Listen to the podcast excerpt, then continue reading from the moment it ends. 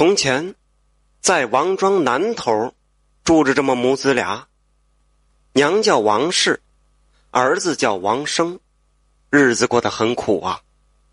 大年到了，王氏把儿子叫到跟前说：“儿啊，娘给你二两银子，你去集市上买点年货吧。”王生来到集市上，左看右看，东挑西挑，好的嫌贵。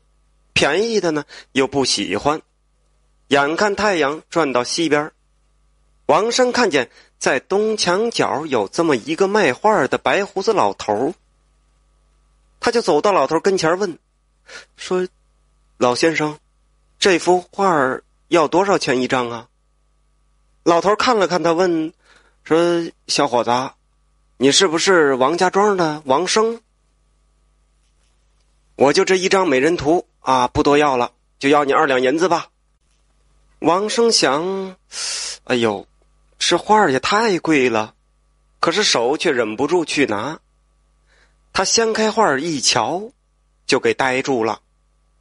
画上是一个漂亮的姑娘，正冲着他抿嘴笑呢。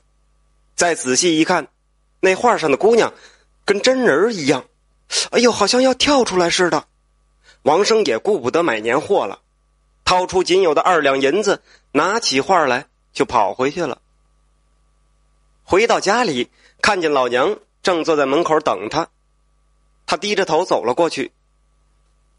扫目大眼的娘，嗯，儿不孝，把买年货的钱买了一幅画你你打我吧。王氏听了，不但没生气，反倒说。这张画买的好啊，娘不怪你。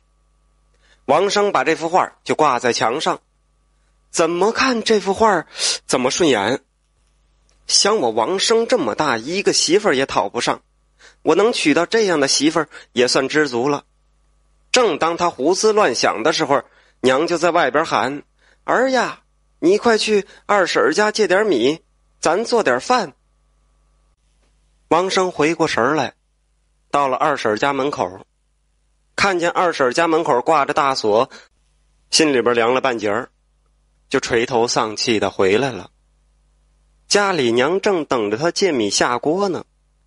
王生看到饿了一天的老娘，不由得心里一酸。他心想啊，若不是我买这一幅画娘能受饿吗？想到这儿，他大步走进屋里。就伸手想要撕那画可是看见美人的笑脸又舍不得了。他走到厨房里，看看还有什么能下锅的。谁知他揭开锅一看，看见锅里放着热气腾腾大白馒头和肉菜。哎，这是怎么回事啊？他就问他娘，说：“娘，你你骗人！你做了这么多好菜，你为什么还让我去借米呀？”王世祥，这儿子是不是饿疯了？哪有这么好的事儿啊？可是走到厨房里一看，就是这样，一点没错娘俩就大吃了一顿，吃了个饱饱的。话说也奇怪，打这儿开始啊，以后每天都这样。到了吃饭的时候，掀开锅盖那就是馒头肉菜。王氏很纳闷啊，自己这辈子修了好了，这好事儿，这怎么偏让我们碰上了？一连几天，这娘俩也没找着是什么原因，家里边也没来人。这时候母子二人都想到了这张画莫非说儿子买回来的这张画是宝画不成？于是，等到做饭的时候，王氏就躲在门后偷偷的看。不一会儿啊，哎呦，这画上的美女就跟神仙一样飞下来，走到屋里边就开始做饭。等做好了后，又悄悄的飞回画上。王氏看到这些，又是高兴又是害怕。等到王生下地回来，就把这些告诉了王生。这天呐，又到了做饭的时候，美女又下来了。悄悄的做起饭来。王生这个时候急忙跑进屋，就把墙上的画一把给扯下来，扔进了火里。一阵火焰，血腥味直扑过来。王生猛地抬头，看见做饭的姑娘脸色苍白，眼泪汪汪的，走到他跟前说：“哎，原想跟你好好过日子。”等我功过练成以后，跟你好好过一辈子。可是现在你把我的衣裳烧了，我只好回家了。如果你不害怕，就等一年后去正南姑家坟找我。我叫青青。说完就化作一缕青烟走了。书说简短，一年以后，王生想起青青。就拿起盘缠向南走，盘缠粮食都吃完了，才到了一个村庄。村口写着“胡家坟”。村口那儿坐着一个老头还没等王生上前搭话，老头就问：“呃，你是王生吧？你还认得我吗？”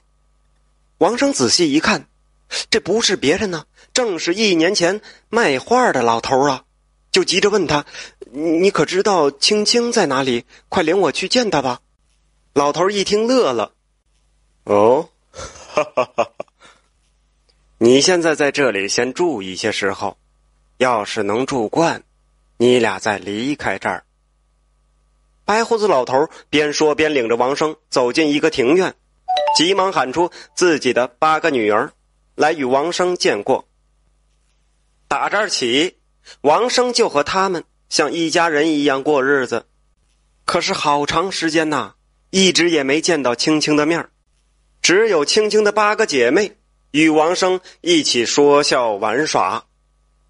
王生在这穿的是绫罗绸缎，吃的那是山珍海味。过了一段时间，想起了在家的老母亲，就找到白胡子老头说：“我在这儿也住了一段时间了。”我的母亲还在家中受苦，青青到现在我也没能见上一面，现在能不能让我见见她，领她一起回家？老头嘻嘻的笑着说：“嗯，看你也是个忠厚老实人，我在这里也不瞒你，青青和我们大家都是得道的狐仙，不是你们凡人。”你烧掉的画就是他身上的狐皮，现在已经养好了。如果你不嫌弃的话，就一起回去过日子吧。说完，向八个姐妹招了招手。不一会儿，八个姐妹拥着青青走来。青青让王生和自己站在一起，先向老人磕了三个响头，又向八个姐妹行了大礼，让王生。合上眼，走了。王生刚一合上眼睛，只听一阵吱吱的叫唤声，觉得身子一松，就飘了起来，越飘越高，越飞越快。不一会儿，就听见轻轻喊：“睁开眼吧，到家了。”王生睁开眼睛一看，村里边发生了很大的变化，怎么也找不到自己的家。正在着急的时候，青青指着一位白发老婆婆说：“那不是你母亲吗？”王生仔细一看，可不就是自己的母亲吗？就说：“娘，孩儿让您受苦了，才走了几日，您怎么就老成这个样子？”王氏看了看王生，说：“儿啊，怎么你走了？”二十多年还是原来那个样子啊！这个时候，青青就对他们母子二人说：“在他们那里啊，这一天就是一年。